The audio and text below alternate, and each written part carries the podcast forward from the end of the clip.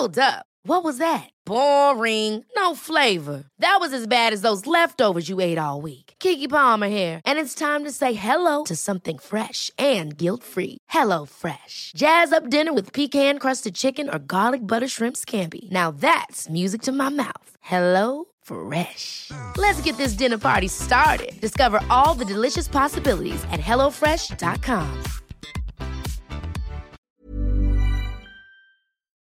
Chers auditeurs, Dear listeners, bonjour. welcome to Kumdashi Podcast Season 5 Saison 5, dans le monde fascinant des architectes. and in the architectural projects. Je suis Anne-Charlotte Deponte, passionnée d'architecture et docteur des universités en histoire de l'archi. I am one of the spokespersons of Anne Charlotte, who is a PhD in architecture history. Merci Thank you d'être avec moi aujourd'hui. to be with us today. Et And maintenant, now, lundi en français, place au talent. and Wednesday, let's talk projects. In English, of course.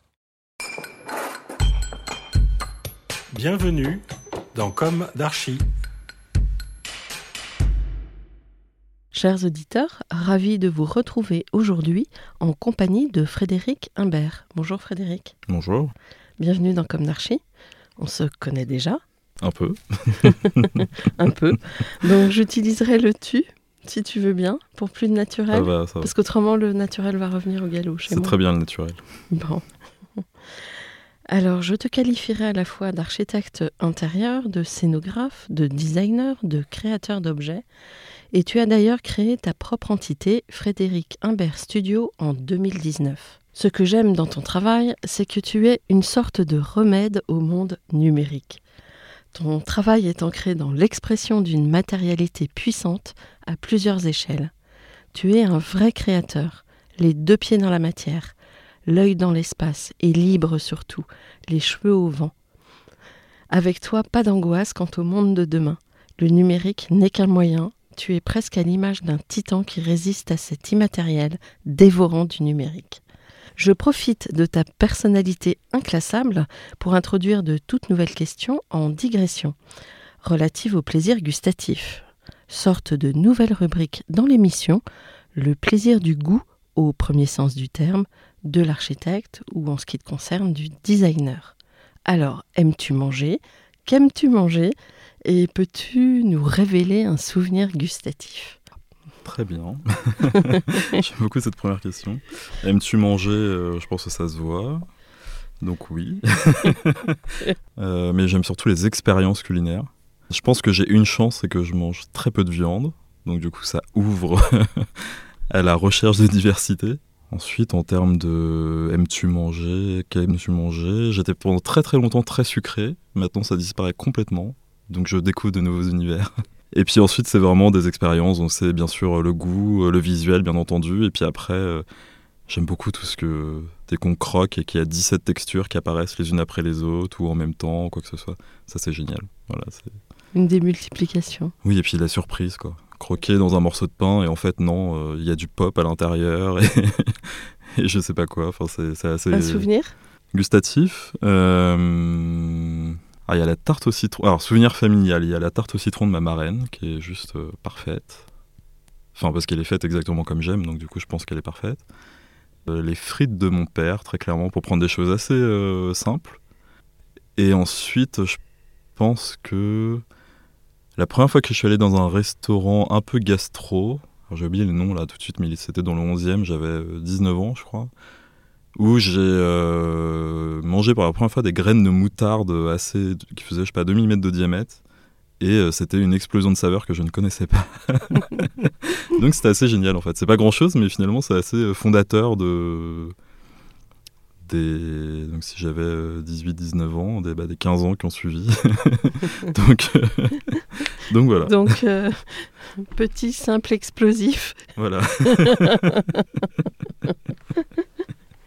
On va commencer maintenant par le début euh, de ton désir d'espace, d'architecture. Quel est ton parcours? Quelle a été ta jeunesse? Où s'est ancrée ton envie d'espace? Et quelles ont été tes études? Ok, en termes de parcours, je commencerai par ma jeunesse en fait. Moi j'ai grandi à Auvers-sur-Oise, dans le Val d'Oise, qui est euh, très connue pour être la ville de Van Gogh, euh, des impressionnistes, etc. Et, en fait c'est pas rien parce que ça a vraiment bercé, pense que la première fois que je suis rentré dans un musée, par exemple, je devais avoir 3 ans, grâce à l'école à Auvers-sur-Oise. Euh, un tiers de mes amis d'enfance sont des parents qui sont artistes. euh, Enfin bref, c'est assez. euh, Et je pense que j'ai une autre chose qui est fondatrice, c'est que j'ai une très très grande famille avec des profils extrêmement variés. Et en fait, dès qu'on est au sein d'une forme de diversité, bah, ça ouvre, ça ouvre l'esprit et du coup les potentiels, on va dire, de Le champ des possibles. le champ des possibles, exactement. Et je pense Mm. que ça, c'est très très important pour moi. À chaque fois que j'y pense, c'est les deux, les deux choses en parallèle auxquelles je, auxquelles je me réfère. Mais ce... en fait, euh, quand j'ai les architectes, je leur euh, demande quel est votre... comment est né ce désir d'architecture. C'est un peu, est-ce que tu as des souvenirs d'espace, euh, euh, de matière, de Je confrontation crois que c'est né par la forme, en fait. L'envie de faire des choses, de ce qui s'est transformé en envie de sculpter des choses. Et il se trouve que, par exemple, en termes d'architecture, quelque chose qui a validé mes envies, c'est la première fois que j'ai vu l'Arche de la Défense euh, en vrai et pas juste vu depuis le RER. euh, où je me suis. C'est pour moi, c'est. c'est- Enfin, c'est un peu bizarre de dire ça comme ça, mais c'est la plus belle sculpture du monde. Et en même temps, c'est une véritable expérience architecturale à tous les niveaux. Et voilà, donc ça a été un peu, c'est un peu bête parce que je vais parler peut-être plus d'objets. Ça a été le premier objet architectural qui m'a euh, qui, qui m'a fait m'intéresser à l'architecture et qui ensuite, euh, alors il se trouve que je suis pas devenu architecte, mais j'aurais pu. J'ai choisi l'architecture d'intérieur un peu comme un compromis par rapport à tout ce que j'ai envie de faire. Je me suis dit bon, on va aller un peu au carrefour de tout ça. et, euh, et Et ça fait une école parisienne? Oui, j'ai fait une petite école qui s'appelle MJM. Oui. Euh, que j'avais choisi à l'époque juste parce que pour deux raisons. Parce que d'une j'ai pas mon bac. Mhm. et la deuxième chose parce que je savais pourquoi j'ai pas eu mon bac. Et du coup il me fallait des études en alternance histoire d'être euh, dynamique. Et à l'époque c'était euh, je crois il y avait deux trois écoles à Paris qui proposaient de, de- des études en alternance donc du coup j'étais allé là-bas un peu parce que c'était celle qui m'ouvrait les bras et puis finalement ça a été une première pierre à l'édifice euh, pour me lancer dans cette histoire Alors, le début de la carrière, ça s'est passé comment? Alors moi je la mettrais justement pendant que j'étais en alternance. Ça a été un peu compliqué de trouver une alternance parce que j'étais très jeune, déjà j'avais 18 ans. Ça a été un peu compliqué, mais par contre en, en, en cherchant, j'ai réussi finalement à trouver une première alternance qui était chez un sous-traitant de Pierre-Yves Rochon. Donc certes c'est pas mon univers, mais par contre c'était extrêmement formateur, surtout à 19 ans, 18-19 ans. Et ça m'a tout de suite cadré l'esprit. Euh, donc ça, ça a duré un an, ça s'appelait euh, Design. Ça, ça n'existe plus aujourd'hui, mais c'était... Enfin voilà, j'ai eu la chance de travailler sur euh, le Ritz à Paris, sur le Grand Hôtel de Saint-Jean-Cap-Ferrat, sur des palais au Qatar et en Arabie Saoudite. Enfin vraiment des projets qui, à l'époque, pour un débutant, euh, étaient quand même assez spectaculaires. Et surtout, c'était de la grande architecture classique, donc du coup, extrêmement cadrée, extrêmement précise. Je me rappelle avoir euh, dessiné des kilomètres de moulures et de tout. Enfin, c'était vraiment très très intéressant. Et puis ensuite, les deuxième année d'alter- d'alternance, j'ai complètement switché parce que tout de suite, j'ai eu un besoin de diversité, ce qui est un peu une des bases du studio aujourd'hui. Et du coup, j'avais une deuxième année d'alternance à faire et euh, je suis parti dans une entreprise qui faisait des défilés de mode et de l'architecture éphémère. Donc, Et qui s'appelle qui s'appelait À suivre, qui n'existe plus maintenant depuis au moins euh, 10 ans, je pense. Mais qui a été pareil, un premier pied d'entrée dans le. Alors, déjà dans la diversité des projets, qui est peut-être euh, le plus important pour moi. Et puis aussi dans le milieu de la mode, qui est aujourd'hui un des piliers du studio, puisque la moitié de nos clients sont, sont dans la mode. Alors en effet, euh, tu as réalisé pas mal de choses, euh, je crois, au début pour euh, Isabelle Marant, qui est quand même un- Premier client. ouais, ton premier client. Oui, à la- en fait, on le. Alors je dis on, mais à l'époque j'étais tout seul. Ouais. J'avais juste un compte Instagram où je mettais des croquis et il se trouve que plusieurs personnes dans l'équipe. a- Donc j'avais même pas vraiment commencé à travailler. On a- Je mettais juste des croquis de ce que j'avais envie de développer. Et, euh, et, et deux personnes dans l'équipe, je crois, la personne qui s'occupait de l'image et de l'architecture, se sont rendus compte qu'ils me suivaient. Ils ont voulu me rencontrer. Et puis voilà, ça a commencé comme ça. Puis après, ça s'est pas mal enchaîné. Donc finalement, ton premier client, donc Isabelle Marant, Mhm. euh, tu, l'as obtenue euh, par, ton, par ton travail, par, euh, par ton design, par... euh, par, par, euh, Oui, mais à l'époque, je coup considérais pas que c'était encore du travail. C'était Ouais. pour moi de. Enfin, j'étais pas encore. Bien sûr, j'avais envie de monter mon studio. Enfin, depuis, depuis que j'ai mis un pied à l'agence, euh, à l'école, pardon, j'ai su tout de suite qu'un jour j'allais être indépendant, monter mon studio. Par contre, que ce soit à 19 ans, à 22, à 35 ou à 75, j'avais aucune idée de quand ça allait arriver. Donc, euh, du coup, euh, il se trouve que eux m'ont ça a été un petit peu le déclencheur. en- Je me suis dit, euh, si, si eux me font confiance, je peux me faire confiance en fait. C'est un petit peu, pour résumer la situation, ça a été un petit peu ça quand même. Finalement, tu as déjà répondu à ma question récurrente, qui est est-ce qu'aujourd'hui tu as le sentiment d'avoir accompli ce que tu imaginais à la sortie de l'école? Tu viens de le dire, oui. Ah, j'ai commencé. Après, je suis à 1% de ce que j'ai envie de faire. Mais, mais j'ai co- je- je- en tout cas, je sais que j'ai le pied au bon endroit. Et maintenant, il faut rythmer tout ça parce que tout est très récent et on est quand même dans un domaine où les temps de, sont très longs. Mais Oui. on en parlera dans, dans 10 ans, peut-être, dans 15 ans, je sais pas. Mais suivant les opportunités qui apparaissent. Donc euh, Isabelle Marant et après. Alors, il y a eu Isabelle Marant. Ensuite, dans les marques, euh, on a travaillé un peu pour Lanvin, on a travaillé pour Joe Malone. Euh, là, il y en a deux nouvelles potentiellement, mais dont je peux pas encore parler. Mais c'est intéressant. Euh, ensuite, beaucoup de résidentiels. Dernièrement, un cinéma. Bientôt, j'espère, un voire deux restaurants. Croise les doigts. Parce qu'il y en a un qui signé, mais pas l'autre. Et euh, puis j'espère euh, un voilà, je on commence à parler pour un tout petit hôtel, tout petit mais du coup c'est génial parce qu'on pourra vraiment le travailler dans le détail. Voilà, encore une fois les temps sont très longs dans ce domaine mais en tout cas je je- j'observe que que ça avance et ça c'est génial. Alors, tes projets, euh, tu peux nous en parler? Alors nous déjà, il y a quelque chose qui est... Alors je dis nous parce que maintenant on est une équipe. Alors du Alors, coup, je, je suis parle- plus tout seul à Oui, travailler, équipe. donc ça va être beaucoup de nous. Euh, Vous êtes combien? on n'est pas encore beaucoup, mais Oui, on mais est- c'est déjà bien. Alors, euh, on est cinq, beaucoup à mi-temps, c'est suivant les besoins, etc. Donc, j'ai un assistant qui est là tout le temps, et puis deux personnes qui m'aident à l'atelier, une attachée de presse que je considère dans l'équipe, parce qu'on bosse tellement dans, main dans la main que pour Mm. moi, on fait vraiment partie de l'équipe. Et puis ensuite, deux, deux archis d'intérieur euh, qui, m'accompagnent pour euh, produire les projets, en fait. Et euh, puisque nous, la particularité, c'est qu'on on a toute la partie architecture d'intérieur, design d'intérieur, etc., études. Mais en plus, on a un atelier qui est couplé. Donc euh, tout le monde vit un pied, euh, un pied derrière l'ordinateur et un pied, euh, un pied dans la poussière de l'atelier. Ce qui est un, ce qui est un besoin en fait de base parce que moi je conçois de travailler que comme ça. Et puis après, il faut construire une équipe qui soit adaptée à cette méthodologie. Mais je sais que c'est un des piliers pour le développement à venir du studio et tous les projets sont pensés comme ça.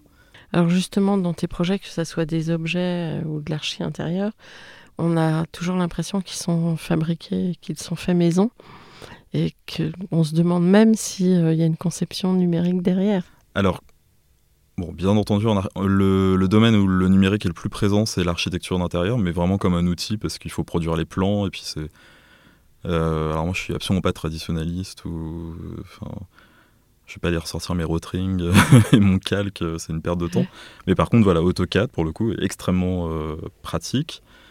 Euh, Enfin, tous les logiciels basiques, mais en fait, on l'utilise vraiment de façon basique. Après, euh, pour le mobilier, on utilise très peu de numérique, à part là aussi pour communiquer, des dimensions, etc. Énormément de pièces, même sont des pièces uniques qu'on fabrique à l'atelier. Euh, On va proposer des croquis en fait, et ensuite on va réinterpréter ces croquis, et c'est un dialogue entre. Et on- la chance d'avoir un atelier, c'est qu'on peut vraiment travailler euh, de façon euh, extrêmement fluide entre, euh, j'ai envie de dire, le cahier des charges du client, nos cerveaux et la main qui produit tout de suite, au lieu de passer par un autre intermédiaire euh, qui soit... Un artisan. Voilà, un artisan. Alors, on travaille avec énormément d'artisans. J'ai la chance de... On n'a pas encore des projets énormes, mais on a beaucoup de projets, donc beaucoup de petits plutôt que quelques très gros. Mais du coup, on doit être en contact avec, je sais pas, en ce moment, une trentaine d'ateliers, quelque chose comme ça. Et, euh, du coup, c'est aussi plus facile pour nous parce que quand, euh, là par exemple, je suis en train de produire un canapé, euh, ben, on ne parle pas de bois gougé. On fait un bois gougé, mais on a produit l'échantillon à l'atelier, comme ça, tout de suite. Ça évite de tourner en rond pendant trois mois pour, développer, pour valider un échantillon, on l'a tout de suite. Tu comprends ce que tu fais, C'est beaucoup ce plus que tu simple. dessines aussi. Alors moi, je comprends ce que je dessine, et en plus, j'ai une meilleure compréhension qu'avant, euh, puisque je produis, euh, puisqu'on je produis directement, euh, par rapport, euh, enfin, des besoins aussi de l'artisan ou de la manufacture, parce que c'est pas que des petits artisans, et certains sont des grosses manufactures. Si s'il veut gouger du bois avec moi, j'ai pas son, j'ai pas son savoir-faire et ses années d'expérience, mais par contre, je, je comprends de quoi il me parle.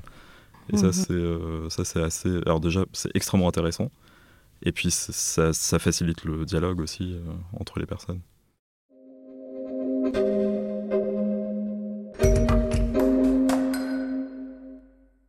Alors, euh, ces fameux projets. Pour Isabelle Marant, par exemple, tu as commencé à faire quoi? Isabelle Marant, du coup, c'était. donc à l'époque, ils refaisaient toute leur boutique. Enfin, c'est même pas qu'ils refaisaient, c'est que la, la marque passait à une étape supérieure. Et je crois que l'objectif final, c'est d'ouvrir 300 points de vente dans le monde entier. Et donc, du coup, nous, on a dessiné. euh, Enfin, à l'époque, c'était jeu, parce que j'étais tout seul. J'ai dessiné des, des podiums, des canapés, etc., qui ont ensuite été répercutés dans je ne sais combien de boutiques, en je ne sais combien d'exemplaires. Ça, ça a été le premier projet. Ensuite, on a attaqué pas mal de projets résidentiels. Donc, appartement, maison, Ah, privé Exactement, privé, principalement en France. Toujours en France à cette époque-là d'ailleurs. Ensuite, ça m'a permis de passer un cap qui m'a permis de monter mon atelier. Et ce qui a été vraiment fondateur, c'était il y a deux ans, puisque euh, Mathieu Salvin, qui est photographe d'architecture, euh, d'architecture d'intérieur, qui vient de sortir un très très beau livre sur euh, Beyrouth hein, d'ailleurs, sur l'architecture brutaliste à Beyrouth, qui m'a proposé une, exposition chez Rupture à l'époque, pour mettre en juxtaposition ces photos, enfin en dialogue ces photos avec mon travail. Sauf qu'à l'époque, j'avais pas grand chose, puisque j'avais un tout petit atelier. En plus, on sortait du Covid, enfin bref, c'est un petit peu compliqué à tous les niveaux. Et du coup, j'ai commencé à travailler avec des matières, euh, j'aurais tendance à appeler ultra locales, donc euh, vraiment du bois de la forêt d'à côté ou de la cellulose euh, trouvée presque dans la rue, etc., etc. Du plâtre de Paris, parce qu'on a un plâtre exceptionnel ici, donc autant l'utiliser, etc.. Ce qui m'a permis de développer ce qui est aujourd'hui le studio, c'est-à-dire on propose nos propres visions de la création, qui est devenue maintenant une vraie vision d'une forme de luxe, et tout ça produit de façon locale, raisonnable et euh, durable. Et ça, c'est extrêmement important. Donc on fait des choses qui sont, à mon avis, très luxueuses, mais euh, en respect total avec euh, les artisans qui les produisent, la matière première, l'environnement, bien entendu, même le contexte. Par exemple, là, on vient de livrer des pièces, euh, c'est plus complexe que ça, hein, puisqu'on vient de livrer des pièces en carton roche en Arabie Saoudite. On n'aura pas développé les mêmes pièces pour l'Arabie Saoudite qu'on aurait fait pour New York, par exemple. Il y a un contexte qui est très fort autour et il faut le. C'est même pas qu'il faut le respecter, c'est que je trouve pas ça intéressant de pas s'y intéresser, en fait, justement. Il faut. euh, c'est autant, autant travailler euh, de façon plus complexe que renvoyer les mêmes choses partout dans le monde, hors contexte. Il me semble que tu, c'est là d'ailleurs dans ce cadre euh, qu'on a fait connaissance. Tu as fait des scénographies pour les rendez-vous de la matière, Mhm. pour le groupe de presse Bookstorming. Exactement. J'en ai fait deux. Euh, C'était parmi mes premiers projets d'ailleurs. Sébastien est une des, enfin le, Mesquino. exactement, et une des premières personnes qui m'a fait confiance.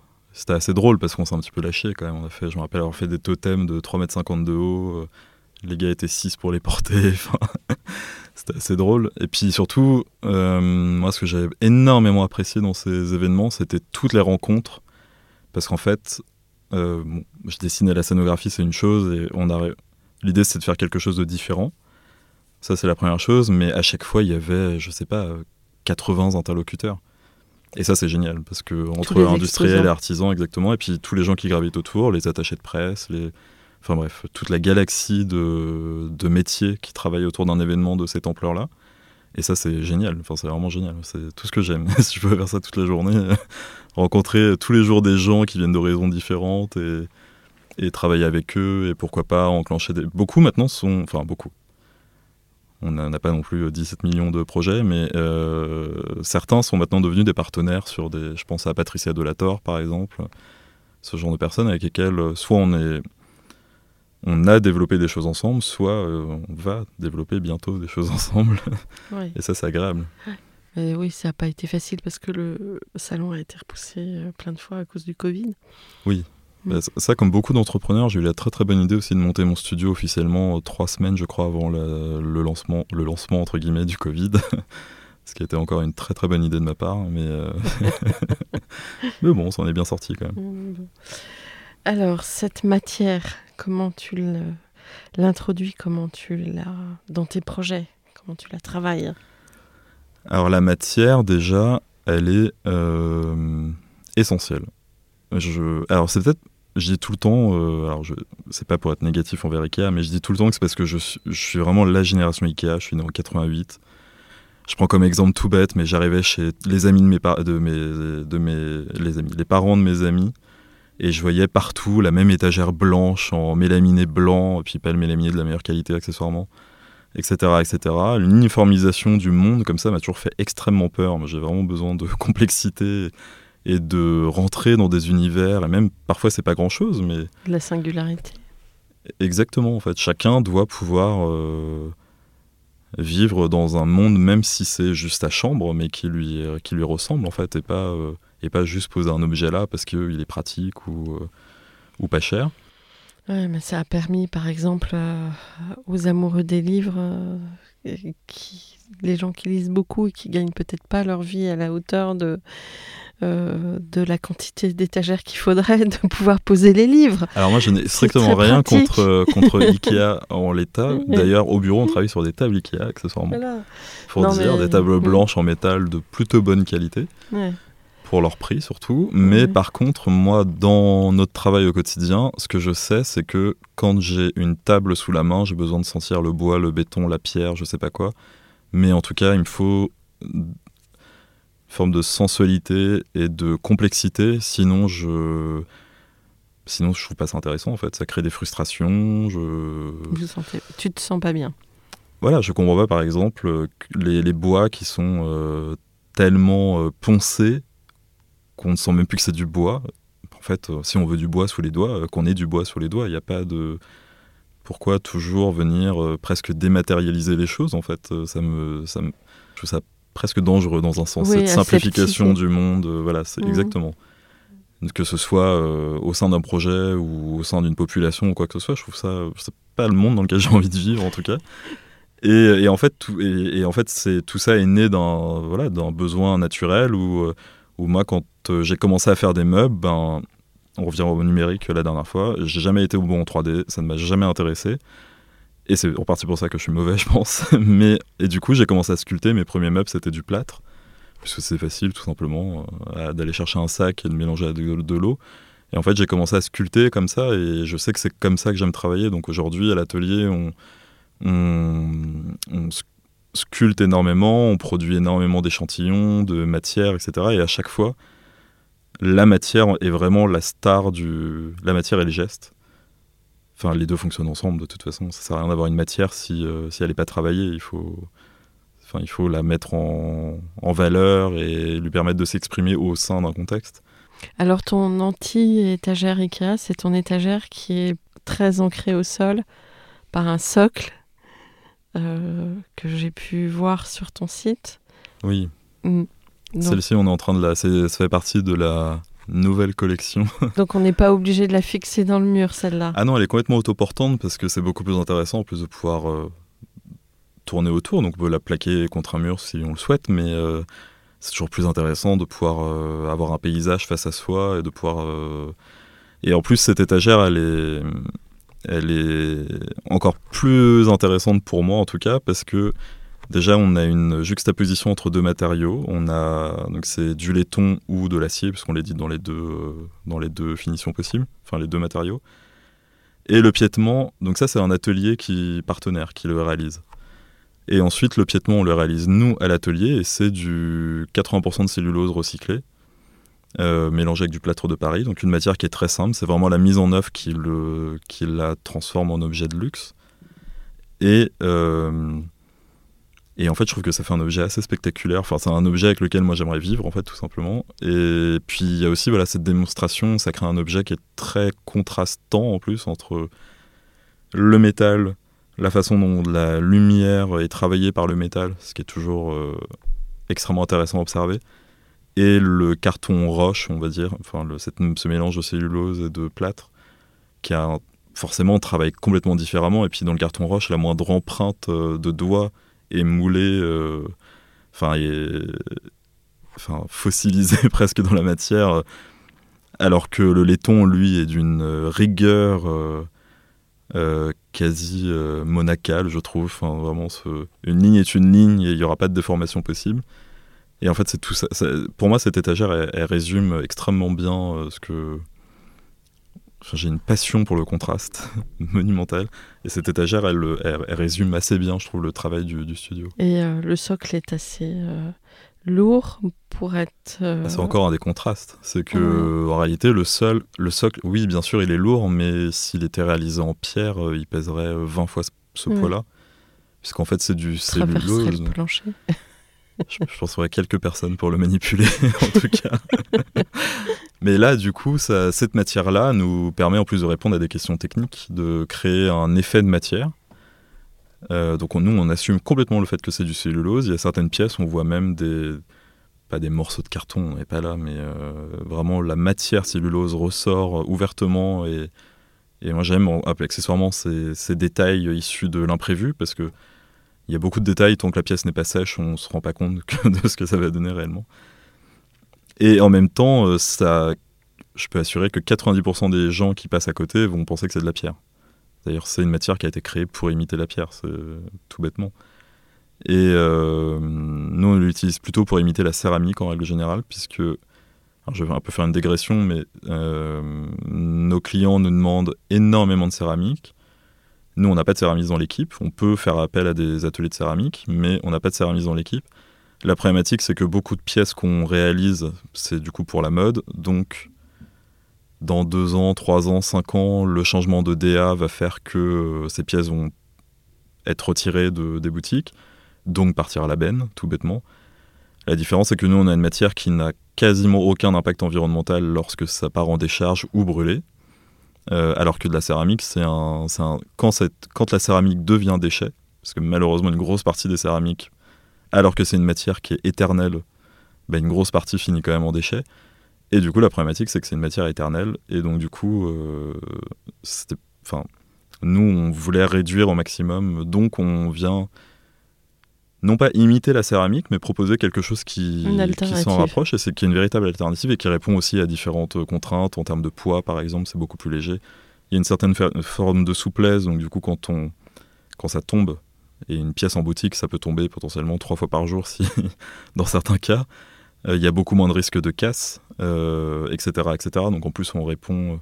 Il y a des petits problèmes aussi. hein. C'est une matière qui est un peu sujet à l'abrasion, par exemple, ce que n'est pas une, une céramique la plupart du temps. Donc voilà, donc il y a du pour, il y a du contre.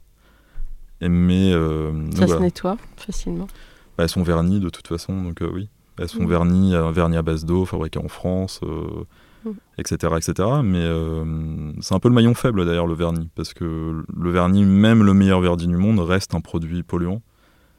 Mais nous, après, on a des cahiers des charges à respecter, donc euh, il faut toujours mieux être euh, 80% positif que euh, seulement 3%. Donc euh, je pense qu'on est à largement 80% positif sur ces pièces. Et elle, oui, elle, elle respecte tous les cahiers des charges, ça voyage très bien. Euh, Aujourd'hui, on a dû faire quasiment une centaine de pièces. On en a cassé une, une fois dans un transport. Et euh, oui, ça fonctionne plutôt bien. Bravo. Merci. Alors le cinéma, le fabuleux cinéma. Ah oui, alors, Je- alors, il se situe où? J'invite tout le monde à y aller parce que franchement, j'adore. Moi, c'est c'est un cinéma mais d'une poésie euh, euh, incroyable. C'était un petit challenge. euh, euh, C'était génial. il est où? Il est où? Alors déjà, c'est euh, le Reflet Médicis. Donc c'est rue Champollion, à côté d'Odéon, pour les Parisiens. Le Reflet Médicis, c'est un cinéma qui, fait partie du groupe du Lac, qui est un très beau groupe euh, de production, de distribution, etc. en France, qui se bat pour euh, la vie et la qualité du cinéma. Euh, toute l'équipe, il y a Sophie Dulac qui est au-dessus, bien entendu, et toute l'équipe. Enfin, c'est vraiment des gens passionnés et passionnants. Euh, et ils m'ont contacté il y a, euh, je pense, c'était avant le Covid, la première fois qu'on en a discuté. D'abord pour le hall d'entrée du cinéma, qu'on va finalement attaquer pendant cet été. Là. Et la priorité, c'était de refaire une des salles. Euh, donc eux m'ont apporté leur cahier des charges, etc. Moi, la seule chose que je leur avais dit, c'est je veux pas refaire une salle de cinéma qui ressemble à toutes les salles de cinéma. Je suis pas là pour. Ça m'intéresse pas de mettre de la tapisserie rouge, très clairement. Donc du coup, ils ont, eux, ils m'ont dit bah génial parce qu'en fait nous on veut faire quelque chose qui soit un lieu vraiment euh, qui ait une- sa personnalité en fait. Et, euh, et du coup, on a développé un lieu complètement, enfin. euh, donc tout a été, on a fait ressortir la matière historique à certains endroits qu'on a valorisé en la mettant en lumière. C'est devenu en fait une- une- un bas-relief tout simplement. Tout l'environnement est dans trois, est dans un, un camailleux de noir anthracite. Et nous, ensuite, à l'atelier, on a produit des luminaires qui sont euh, entre bois taillé et. enfin, bois sculpté, on va dire, et euh, des, des- objets en papier, un peu. euh, pas des soucoupes, mais quelque chose un peu de forme ronde, comme ça, de trois. On a trois gabarits différents et ensuite chacun a été déformé pour que chacun prenne sa propre personnalité. Ça, donc, c'est grâce à l'atelier, encore une fois, parce qu'on l'a fait in-house. Donc, donc, le bois, c'est du bois, l'atelier en Normandie. Donc, le bois, c'est du bois local qui a été produit à, je crois, 6 km de l'atelier, qu'on a ensuite retravaillé au sein de notre atelier. Chaque euh, élément en bois est une pièce complètement unique. Donc, chacun a vraiment sa personnalité. Le geste est. Elles se complètent toutes, mais en même temps, le geste est bigarré, on va dire. Et ensuite, les luminaires, c'est euh, du papier non-feu qui a été récupéré au sein des chutes de Procédé Chanel, euh, qui ont eu la gentillesse de nous accompagner sur ce projet, euh, qu'on a ensuite redécoupé en bandelettes, et je crois qu'on a collé 11 000 bandelettes dans mon souvenir, 11 000, 12 000, qui font euh, 3 cm de large par euh, entre 5 et 12 cm de long. Et, euh, voilà, c'est un projet qui était vraiment superbe. L'idée, c'était aussi de réapporter des arts décoratifs au sein du cinéma, à la fois pour euh, re- reconnecter avec ce qu'était le cinéma avant, donc dans, le, dans la continuité de l'opéra et du théâtre. Les salles de cinéma étaient des environnements extrêmement travaillés, euh, que ce soit un énorme lustre en bronze ou des tapisseries euh, très travaillées. Ça a toujours été des lieux d'art décoratif jusque dans les, Les années fresques. 70 Mm. énormément de fresques. Par exemple, ce, ce, ce cin- ce cinéma-là, historiquement, il avait été refait, je crois, dans les années 60. Et du coup, il y avait des céramiques partout, partout, partout. Ce qui est un peu étonnant dans un cinéma, cela dit, vu, la résonance que ça entraîne. Mais par contre, ça montre que les arts décoratifs étaient omniprésents jusqu'il n'y a pas si longtemps, finalement. Et, euh, et du coup, voilà, moi, je souhaitais vraiment revenir dans, dans la, à notre toute petite échelle, mais dans la grande histoire de, du lieu de cinéma. Et puisque depuis des années, enfin depuis deux, trois décennies, le cinéma était réduit en fait à un écran et le lieu en lui-même était un peu secondaire. Et donc c'était cette idée-là. Et ce qui était extrêmement important pour moi, c'était de remettre. J'avais envie en fait que les que les gens en patientant pour leur film soient dans un univers et pas besoin de des pages de publicité pour s'occuper parce que non, ils ont le regard qui divague. Chacun, j'espère, peut y trouver un peu son son plaisir euh, visuel. Et euh, il y, a, il y a une certaine forme de poésie dedans. Enfin, pour moi, c'est vraiment un projet complet, en fait. Donc, finalement, c'est un... Parce que? Parce qu'on a à la fois coché toutes les cases qui font l'épanouissement du studio, et en même temps, je pense qu'on a une proposition qui est, euh, qui est assez forte, et j'espère que les gens, que le, le visitorat va s'en saisir. Et d'après ce que j'ai entendu, ça a l'air de plutôt bien fonctionner pour le moment. Ça fait deux semaines qu'il y a des séances déjà dedans. Et, euh, et voilà, je pense que le studio a fait son travail et s'est épanoui dans ce travail. Et on a légué un, lieu, un objet, qui j'espère va, prendre vie et, et dont le public va se saisir pour, euh, pour rêver. Pour, euh, enfin, voilà, c'est le but d'un lieu de cinéma de toute façon, c'est de, de se couper du monde potentiellement, mais avant tout de réfléchir, de rêver, de, de divaguer parfois, etc. etc. Est-ce que maintenant tu peux nous parler un peu du Liban? Parce que tu as une attache forte. Oui, très clairement. Le Liban, moi j'ai découvert le, ce pays Ouh là là, les 35 ans reviennent. Euh, je crois en 2010 ou 2011. Donc j'avais, en fait, donc j'étais basé à Paris. Je bossais à l'époque pour une, euh, je travaillais à l'époque pour une euh, agence de lighting design qui s'appelait CityLed, qui je n'existe plus. Et on travaillait, on était sous-traitant de Valo d'Épistre. Donc euh, Très très grosse agence française. c'était assez, je pense Ah ouais, Je crois que c'est la plus grosse à- à- juste après Arep. je pense qu'ils savaient absolument pas qui j'étais à l'époque Mm. parce que j'étais un peu le, le bébé de l'équipe. Mais par contre, pour moi, c'était extrêmement agréable de travailler avec leurs équipes. Euh, et du coup, c'était pour un cinéma à Beyrouth qui s'appelle euh, Cinema City, je crois maintenant. Nous, à l'époque, on l'appelait Souks Entertainment Center.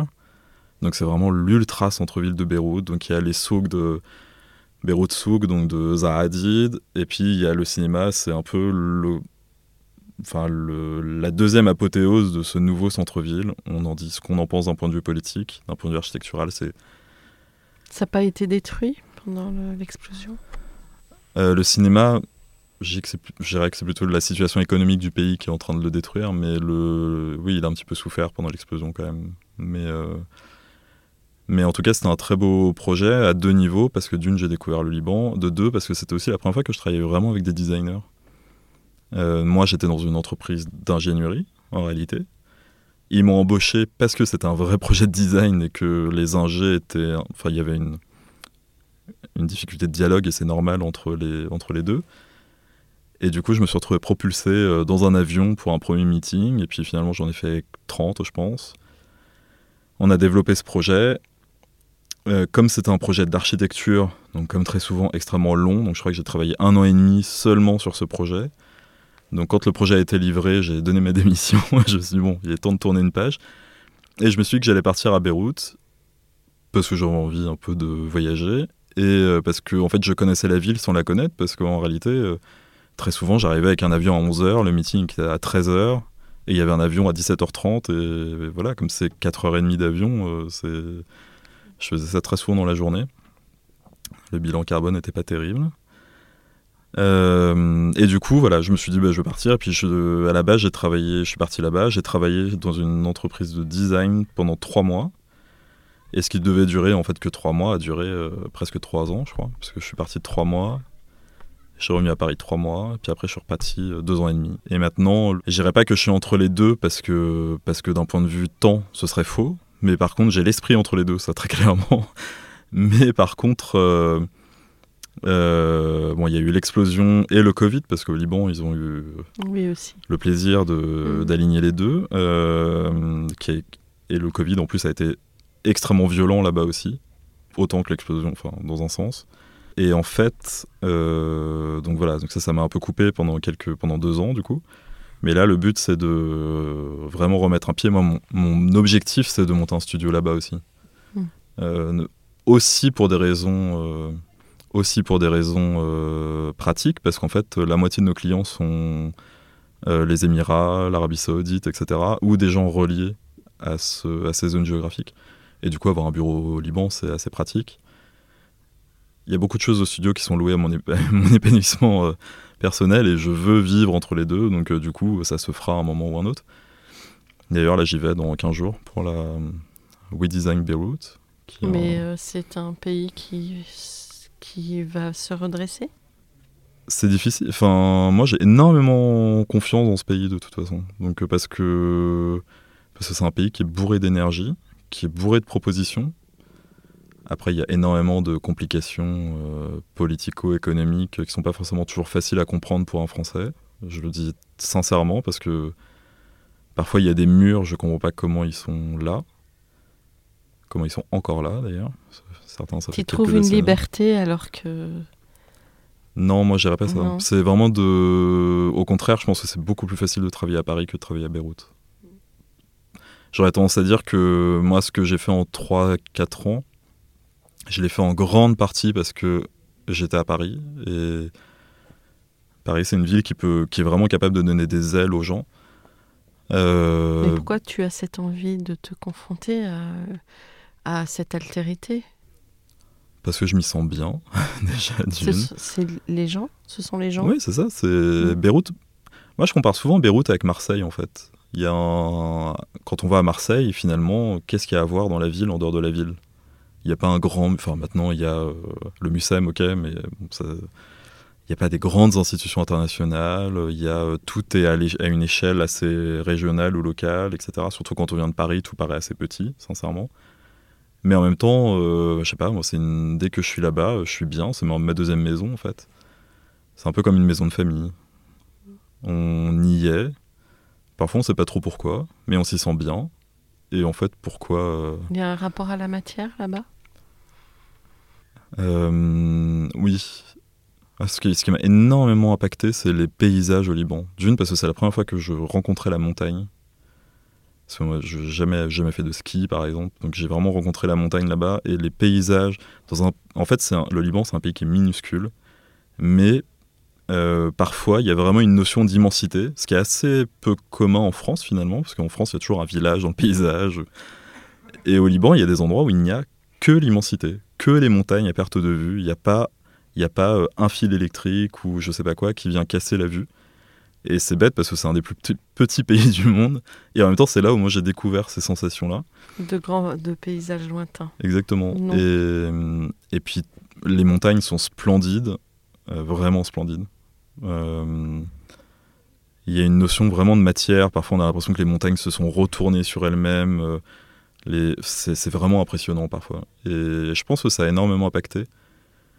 Euh, y a ce qui est extrêmement important aussi là-bas, c'est que quand j'ai vécu à Beyrouth, j'étais entouré de créatifs, de créateurs et de créatifs. Et je pense que je suis vraiment devenu designer là-bas. Et ça, d'un point de vue euh, personnel, ça a forcément un impact. Je pense que je suis parti euh, à Beyrouth, j'étais diplômé en archi d'intérieur. Et je suis ressorti, enfin, je suis reparti de Beyrouth, j'étais un futur designer, on va dire. C'est un peu. Je savais ce que je voulais faire de ma vie. Ça, c'est vraiment important. Et puis voilà, et puis c'est une, une énergie créatrice euh, que, qui, moi, me fait du bien.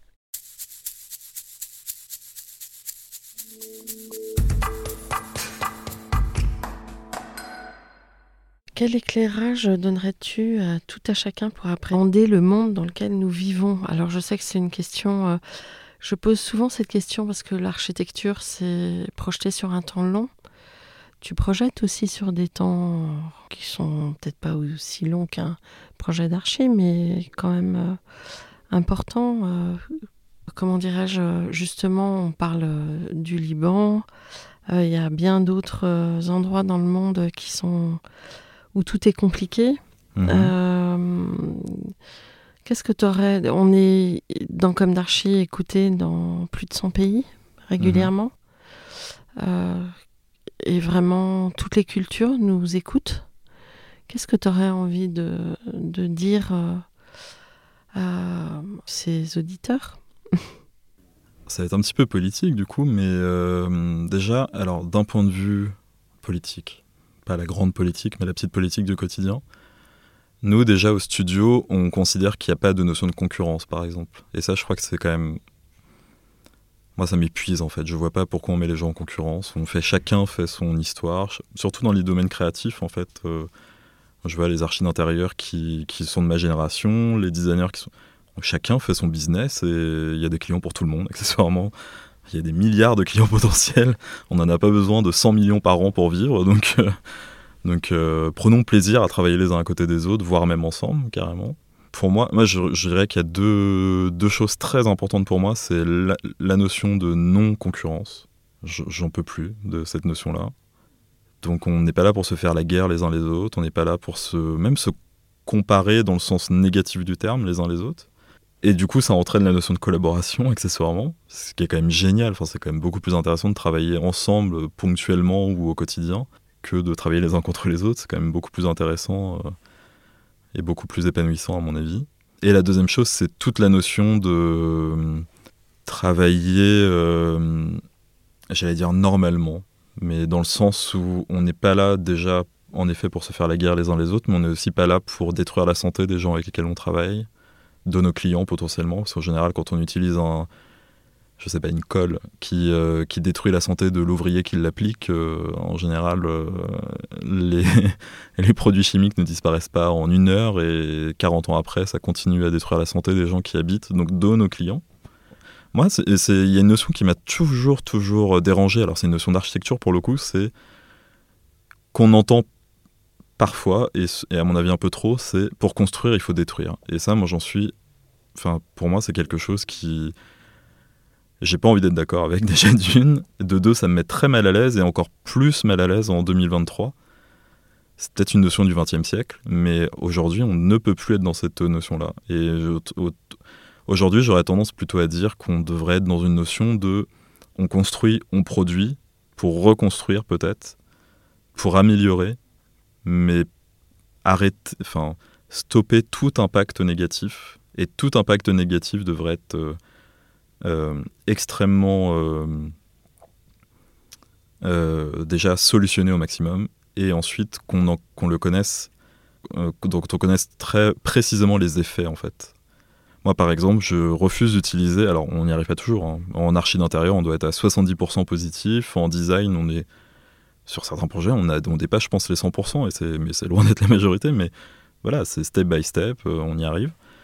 Euh, mais par contre, par exemple, quand il y a un, produit où j'ai une fiche technique face à moi et je ne comprends pas ce qu'elle raconte, ou je suis pas sûr des, des normes concernées, etc., on n'applique pas le produit, en fait, tout simplement. En conscience ou non, mais moi je trouve ça déconcertant, sincèrement. Alors là, ça va être la petite, euh, je suis pas prof, mais la petite notion euh, pour les générations actuelles. Euh, je trouve ça euh, déconcertant de voir qu'aujourd'hui, euh, dans certaines écoles de design, pour revenir plutôt sur du design, ce soit le royaume de la création à base d'époxy et de polystyrène. Je trouve ça mais complètement dingue que des gamins en 2023 utilisent encore ça et surtout que l'utilisent. Finalement, c'est des gamins. On arrive à l'école, on est un gamin à 19 ans. Par contre, que les profs et que les institutions autour ne ben, ne fassent pas leur travail d'éducation, en fait, tout simplement, parce que pour moi, tout ce qui est développement durable, etc., à la base, c'est de l'éducation, tout bêtement. C'est vivre dans le monde d'aujourd'hui et préparer le monde de demain. Je trouve ça euh, assez grave, en fait, sincèrement.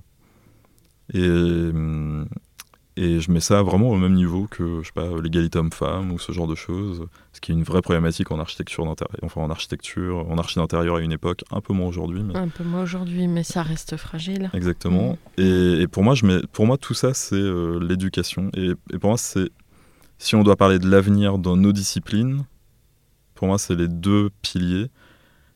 Et j'aurais tendance à dire que, attention, parce que nos disciplines, on est dans des disciplines qui ont la faculté à impacter le monde, en fait. Euh, quand un designer, il produit une pièce pour je sais pas quelle marque et qu'elle est éditée à même seulement 5000 exemplaires, ça a un impact monumental sur euh, l'emploi, sur euh, la pollution, sur bah, s'il dessine des canapés, il y a forcément un moment le canapé va se retrouver en décharge en fait. 80% de- des canapés vont se retrouver ensuite à la benne, donc il faut penser à l'après-objet, etc. Pour moi, tout ça, c'est une. Je trouve ça finalement assez basique, mais c'est pas encore tout à fait. euh, Mais ça l'est même pas beau, pas, quasiment pas du tout. Ça commence, mais. Il y a des progrès parce que maintenant ils récupèrent. Il faudrait effectivement une, comme une carte d'identité de chaque euh, objet. Mm. Euh, et puis euh, anticiper sur ce qui, comme tu viens de le dire, euh, sur sa vie d'après. Oui, Mm. pour moi, c'est ça qui est, Mm. qui est important. Et puis, et puis travailler proprement, en fait. euh, oui, simplement travailler. Il y, a, encore il y a un an, quelque chose comme ça. Moi, on fait beaucoup de podiums en bois sculpté euh, à l'atelier. La particularité, la problématique qu'on a, c'est qu'on est, on fait pas de série, en fait. Donc, on fait des dizaines de pièces uniques. Ce que moi je trouve plus intéressant. Donc, et par contre, parfois, il y a des marques qui nous contactent. euh, voilà, on a vu tel modèle, est-ce que vous pourriez faire euh, un modèle spécialement pour l'éditeur, mais euh, donc l'idée euh, de base ce serait euh, on sculpte un modèle et ensuite il est reproduit en X exemplaires par des ateliers X ou Y. Sauf que par exemple l'année dernière on nous a proposé de faire ça, mais de faire ça au Sri Lanka euh, en manguier teint et chêne. enfin c'est- absurde, c'est complètement absurde. Et puis après en grattant on voit il n'y a pas besoin de, faire des études à Sciences Po pour voir, pour comprendre quel est l'âge des artisans dans, ces ateliers, enfin, etc., etc. Ça ouvre énormément de problématiques. Et nos métiers, même si on les fait à une toute petite échelle, nous on a une micro-échelle, mais euh, on participe quand même, on est un des maillons d'une chaîne qui est pour le coup monumentale. Et, et, euh, du coup, chacun doit prendre sa part en fait. Donc euh, oui, on refuse des projets parce qu'on estime qu'ils ne sont pas proprement réalisables. ou surtout que la personne en face ne veut pas les réaliser proprement. Et, tant pis, en fait, c'est pas grave. Au moins, on, se, on prend plaisir à faire ce qu'on fait et on se regarde euh, dans la glace. Quoi. Euh, quel conseil donnerais-tu aux étudiants en architecture aujourd'hui? Ça irait dans ce sens-là? À mon échelle, je parle souvent d'échelle parce qu'on est vraiment une toute petite structure, mais euh, c'est euh, être vraiment conscient de notre époque, en fait.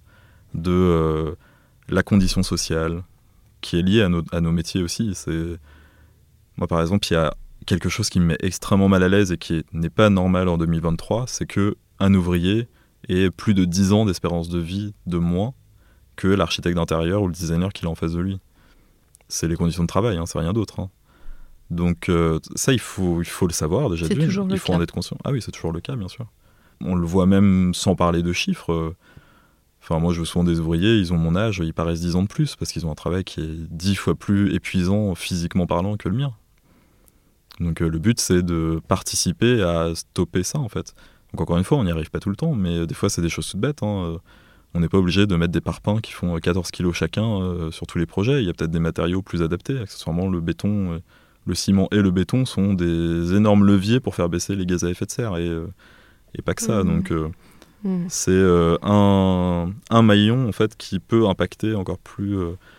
Je prends cet exemple très bête parce que Oui, c'est une histoire de poids, mais Oui, faut- oui, faut- mais, euh, mais mais voilà pour moi c'est ça, c'est être conscient en fait. Je trouve qu'il y a un, un problème de de conscience qui était euh, qui était envisageable avant parce que euh, parce que pourquoi pas l'information était potentiellement moins accessible. Enfin tout ça c'est un peu c'est un peu du confort aussi de dire ça, mais mais aujourd'hui je pense qu'on peut plus se le permettre en fait. Et surtout quand on quand on décide de faire ces métiers-là, il faut être conscient de tous les aspects.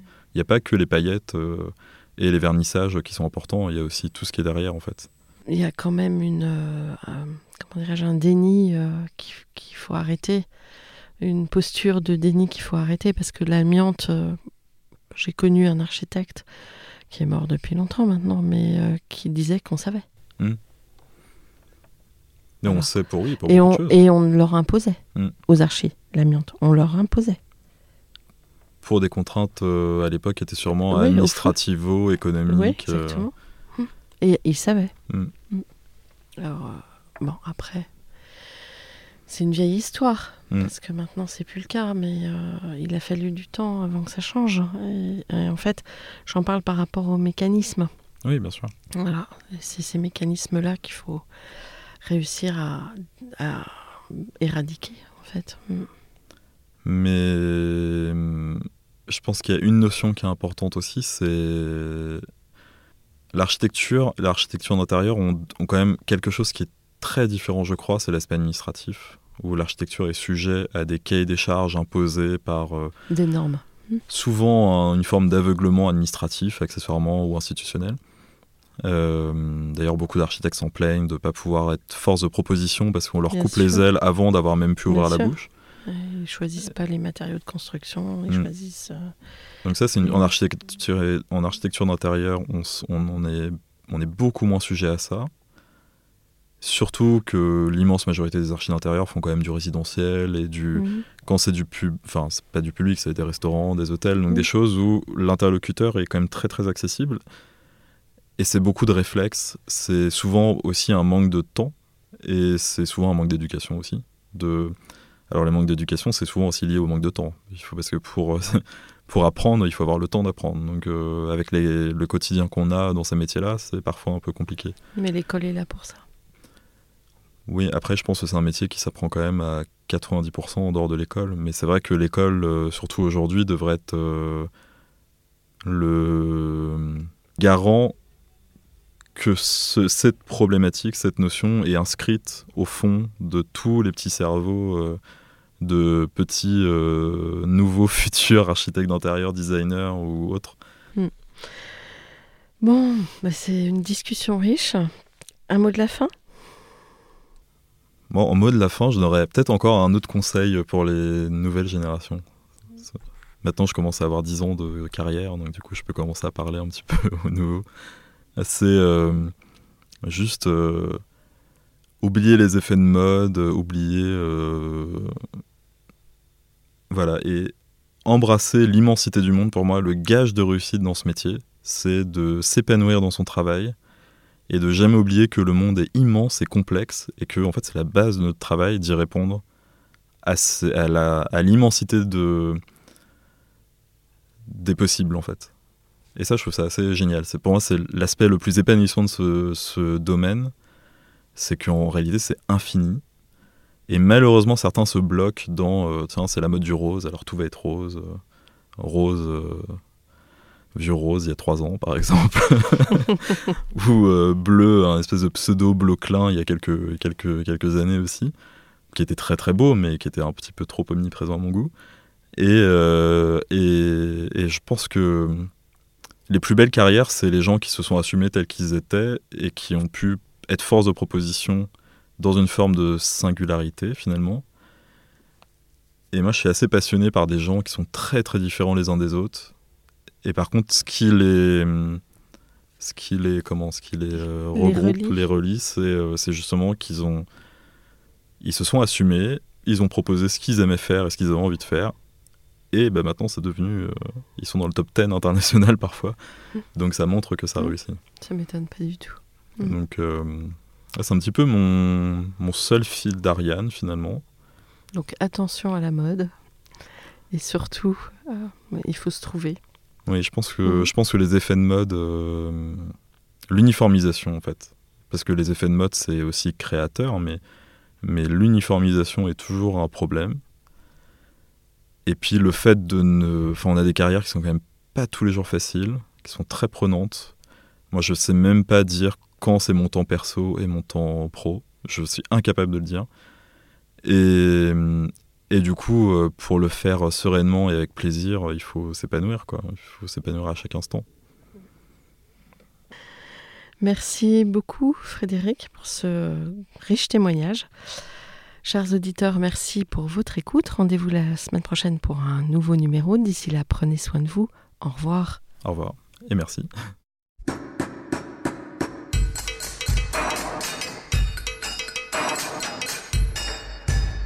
Chers auditeurs, merci pour votre écoute. Merci à Alice Ogueb qui nous accompagne sur la partie son. N'oubliez pas de retrouver nos sujets en avant-première sur Instagram à l'adresse at podcast. Si vous aimez ce podcast, favorisez sa diffusion en lui donnant 5 étoiles sur Apple Podcast, plus un petit commentaire, ou sur votre plateforme de podcast favorite. Et surtout, abonnez-vous pour écouter tous nos épisodes gratuitement. À bientôt! Et d'ici là, prenez soin de vous.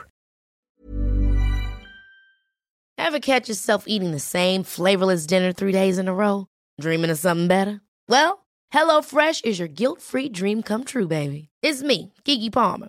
Let's wake up those taste buds with hot, juicy pecan-crusted chicken or garlic butter shrimp scampi. Mm. Hello Fresh. Stop dreaming of all the delicious possibilities and dig in at HelloFresh.com.